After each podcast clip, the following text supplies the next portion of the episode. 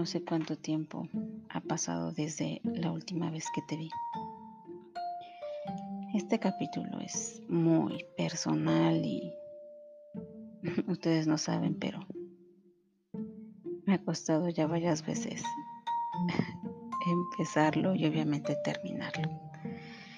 Así es que me voy a relajar y todo irá fluyendo. Este capítulo lo quise hacer porque, pues, algunas personas no me conocen de la forma en cómo realmente soy cuando estoy hablando de un tema que interesa o que la persona con la que estoy es importante para mí. Me han dicho que les transmito mucha paz a los que han escuchado los capítulos y, y hay otros que se extrañan por lo que digo o como lo digo. Pero sí, soy así. La respuesta es sí. Así soy, aunque no con todos, aunque no siempre tanta era como la duda, porque hasta yo me sorprendí cuando escuché el primer capítulo y me gustó. Y me puse a pensar en eso, en, cómo era el cambio de del don, cuando estoy trabajando a cuando estoy aquí sola y hablándote de manera muy, muy personal. Entonces me puse a pensar en cómo hacía para que fuera ese cambio y me di cuenta que así me hablo. no sé si a ustedes les ha pasado, pero Mm, de hecho, en un capítulo anterior mencionaba que cuando estás solo hablas contigo y que en ocasiones no estás listo para hacerlo. Pero cuando yo estoy casi a punto de dormir y reflexionando mi día, empiezo a analizar todo y la voz que escucho en mi cabeza es esta que tú escuchas. Por eso digo que este capítulo es muy, muy, muy personal. Y dije, wow, es verdad. Así hablo. Así soy. Solo que muchas veces las otras personas no te dejan hablar. Así es que si en algún momento tú y yo nos hemos conocido y me has escuchado hablar así, pues eres de los pocos afortunados. Y creo que eso es verdad y no solo conmigo, sino que a veces cuando encuentras a una persona que te causa confianza y que te sientes libre de ser como eres, sin temor a que te juzgue, está uno en calma, está uno con esa parte tuya que es especial y, y que a veces no nos damos cuenta también de cuán especiales son las personas porque damos por hecho que ellos lo saben. Lo digo porque con este proyecto me han dicho que transmito paz, que les gusta mi voz y algunos ya me lo habían dicho, pero hay otros que no. Como que suponemos que es uno de los peores errores que uno puede cometer, el suponer. Suponemos que la otra persona lo sabe. Si vemos a alguien inteligente o guapo o que es talentoso en algo, decimos, ya lo sabe, como para qué se lo digo. Capaz que hago que le infle el ego o así y Y a veces no es cierto, la otra persona no lo sabe. A mí una vez una persona, un amigo que ha puesto que me está escuchando, em, me dijo que no sabía que era guapo. y yo le dije, eres muy guapo. Eres muy guapo. Eh,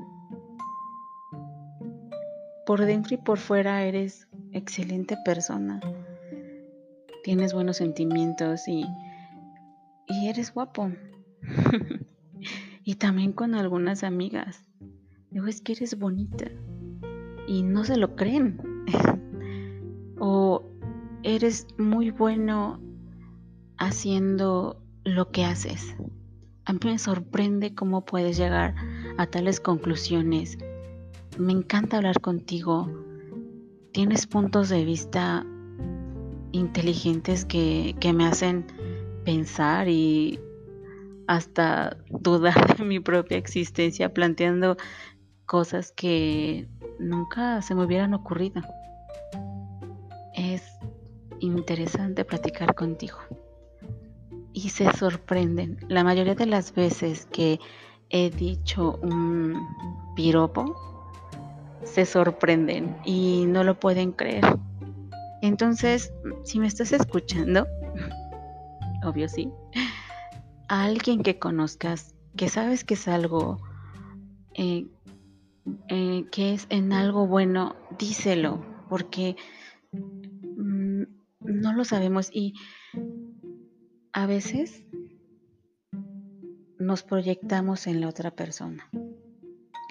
Y también, aunque no lo creas, tenemos tendencia a llevarnos con personas que tienen más en común con nosotros de lo que nosotros creemos.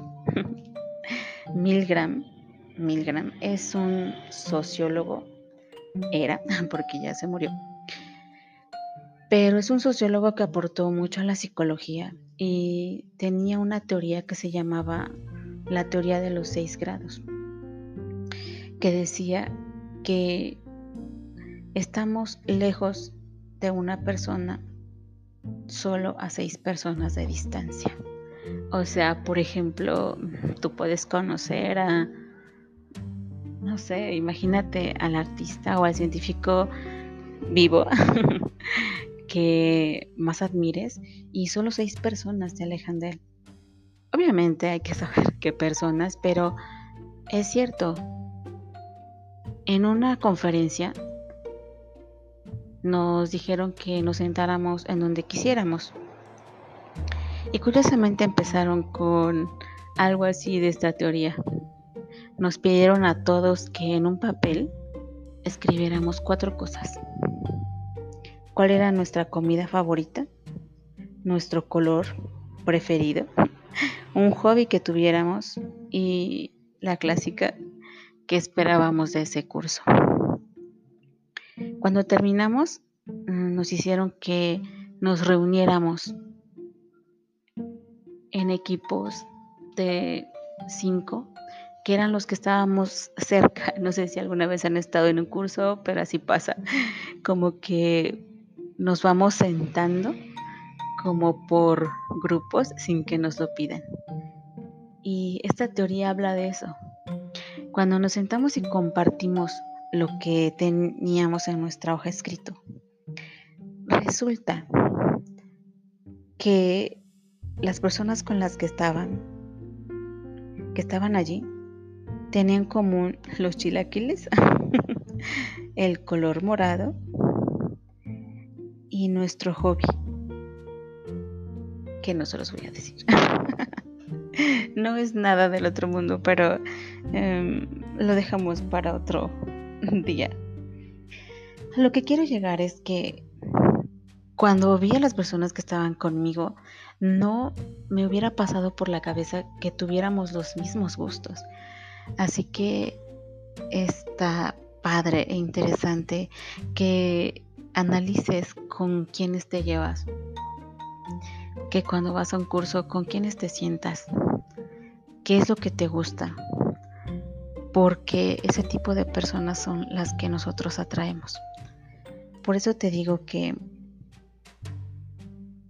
eres guapo, eres inteligente y tienes temas de conversación bastante interesantes. Y si no lo sabes, pues ya te lo dije. y regresando a lo que decía al principio, pues así, así soy. Aunque no todos tienen el privilegio de escucharme. Porque es algo muy íntimo. Cuando ya aprecio a la persona es cuando habla así. Así es que si hemos hablado alguna vez de esta manera, pues eres de los afortunados. y me encanta platicar contigo. Me gusta que me oigas. Creo que a veces también por eso hay personas con las que no habla uno así. Porque a veces no nos dan la oportunidad de serlo. Espero que contigo no, pero en este mundo que vivimos estamos llenos de, prejuicios y es algo con lo que he lidiado muchas veces. Y por eso se les hace extraño a las personas y las personas que me conocen saben que no soy prejuiciosa. que de hecho la primera impresión para mí no es tan importante. Me gusta conocer a las personas porque a mí a veces me prejuzgan. no quiero atormentarlos con esto porque está padre este momento, pero no le digan a las personas que son un poco serias, que son personas difíciles. Mm, no sabemos realmente qué es lo que están pasando. Y mejor hagámoslo del principio, lo que dije al principio. Si te gusta algo de otra persona, si es algo en lo que es bueno, díselo. Porque a veces lo damos por hecho. Y eso no está bonito. bueno, pues en conclusión, sí soy así. y ojalá algún día a ti que no te conozco podamos platicar así y a ti que te conozco lo más seguro es que ya lo hemos hecho. pues bueno, eso es todo y